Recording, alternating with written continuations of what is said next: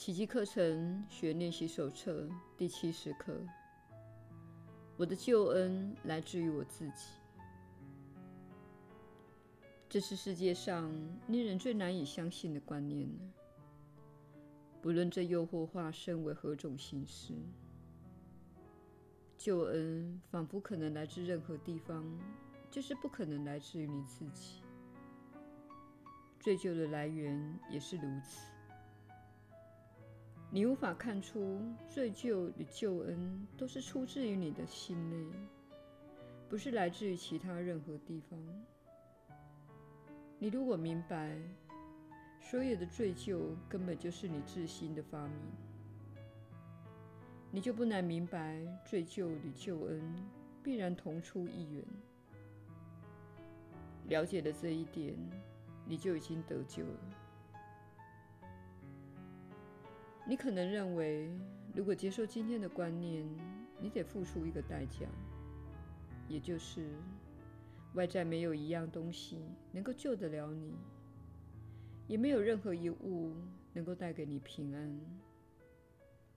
但它同样意味着，外在没有一物伤害得了你，也没有一物骚扰得了你的平安，或是带给你任何烦恼。今天的观念将你奉为宇宙的主人，你当之无愧，因为你本来就是。这一角色，你不可能只接受一小部分。至此，你必然已经看出了端倪。接受这一观念就是救恩。然而，你也许还不清楚。为什么认清罪疚出自你的内心，你就会明白，救恩也在心里。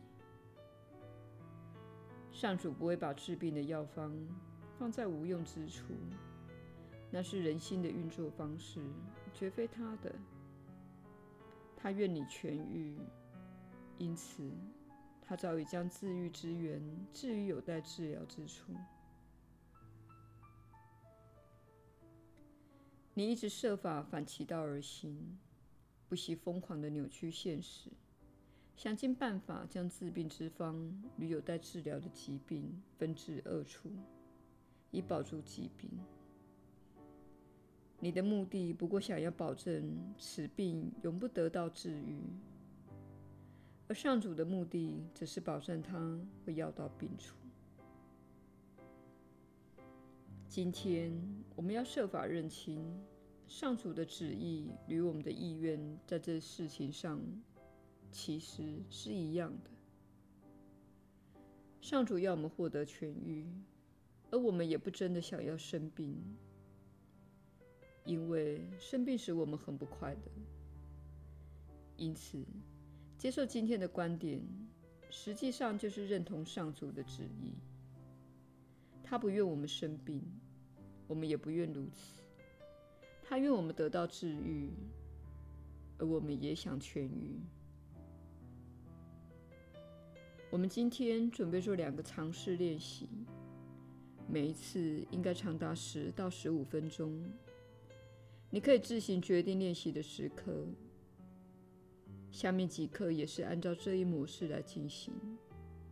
不妨事先定出什么时候是你放下工作，好好练习的最佳时刻，然后尽可能的按照计划进行。练习开始时，先附送一下今天的观念，再加上一句话，表示你已经认清了救恩绝非来自外在。你可以这样说：“我的救恩来自于我自己。”它不可能来自其他任何地方。再花几分钟的时间，闭起眼睛，回想一下你以前向外寻找救恩之处，例如他人、财富、各种环境事件，以及你一直设法弄假成真的自我概念。认清了救恩根本不在那里之后，向自己说：“我的救恩不可能来自这些东西，我的救恩来自于我，而且唯独来自于我。现在，我们在试着深入你内在的光明，那才是你的救恩所在。你无法从照在光明之外的乌云中找到救恩的，而你过去一向是从那里下手的。救恩不在那里，它在乌云的上方，在云外的光明内。请记住，你必须先穿越眼前的云层，才可能抵达光明之境。也请记住。你从未在你想象出来的白云苍狗之中找到过任何经得起时间考验之物，或是你真正想要的东西。救恩的种种幻象一直辜负了你的期待。你一定不想继续逗留在乌云内，在那里徒劳地追寻偶像，因为你已经能够轻易地迈入真实救恩的光明中了。试着用你喜欢的方式穿越那些乌云吧。如果对你有益的话，你不妨观想着我牵着你的手，在前面带路。我敢保证，这绝不是无谓的幻想而已。在今天简短而平凡的练习中，不断地提醒自己：你的救恩来自于你。只有你自己的想法才阻碍得了你的进步。外面没有一物干扰得了你。你是掌管自己救恩的主人，你也掌管了了世界的救恩。然后这样说：我的救恩来自于我自己，外在没有任何东西阻挡得了我。世界与我自己的救恩。都在我内。耶稣的引导，你确实是有福之人。我是你所知的耶稣，请务必了解，许多年前我带给世人的教诲，正是这一刻的观念。你就是世界的救恩。然而，我的教诲遭到扭曲之处，就在它被修改成世人唯一获得救恩的方式，就是透过我。人们不是视我为兄长，而是视我为救世主，与众不同的人，特殊的人，或蒙受祝福的人，因为我是上主的独生子。这是非常狡诈的扭曲。只篡改了一点真相。我是世界的救恩，因此你也是。你有着与我相同的能力以及潜在的未来。你有能力深入探索自己的潜意识，以找到你与万有的深层连结。在这连结之中，你会充满爱心的接纳自己的神圣本质，你极致的神圣本质。唯有深入这个本质，你才会变得强壮；唯有深入这个本质，你才会变得有影响力，但不是小我的那种影响力。小我会试图控制人们。这里说的影响力是指，你会散发非常高的振动频率，它会改变周遭的人，你会开始连接上某种灵感。不论是音乐、艺术，或是像这样的通灵讯息，你会连接上看似不可思议的神奇技术和能力，这是你过去无法获得的。为什么你会认为自己没有如此才能呢？那是因为你听过数千次这类的想法。不要自以为是了，不要如此跟我说话。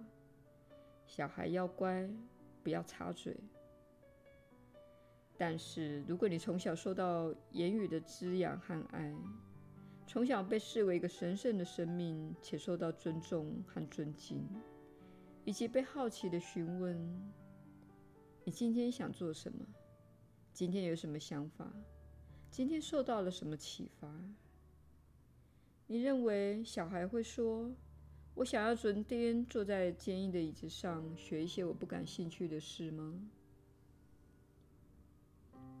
会有小孩这样说吗？不会的。他们会说：“我们去海边吧，我们用泥巴创造一幅巨大的画吧，我们来爬那棵树吧，我们来盖一座树堡吧。”不妨想象一下，如果你在采用这种学习方式的世界长大，你可以透过盖一座树堡而学到很多东西的。如果你有小孩，或是周遭有小孩，请鼓励他们活出自己的喜悦，鼓励他们展现自己。如果他们的父母没有做过你所经历的心灵锻炼，所以无法这样做，不妨偶尔带小孩来一趟小小的远足，带他们去见识你知道他们没机会看到的事物。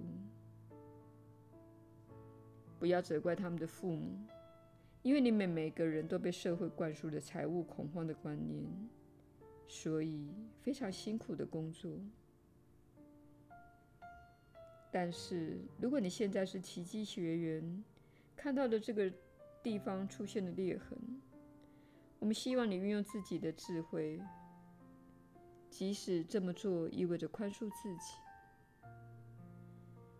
因为你经历的社会教育，有时候会对他人表现出严厉及限制性的行为。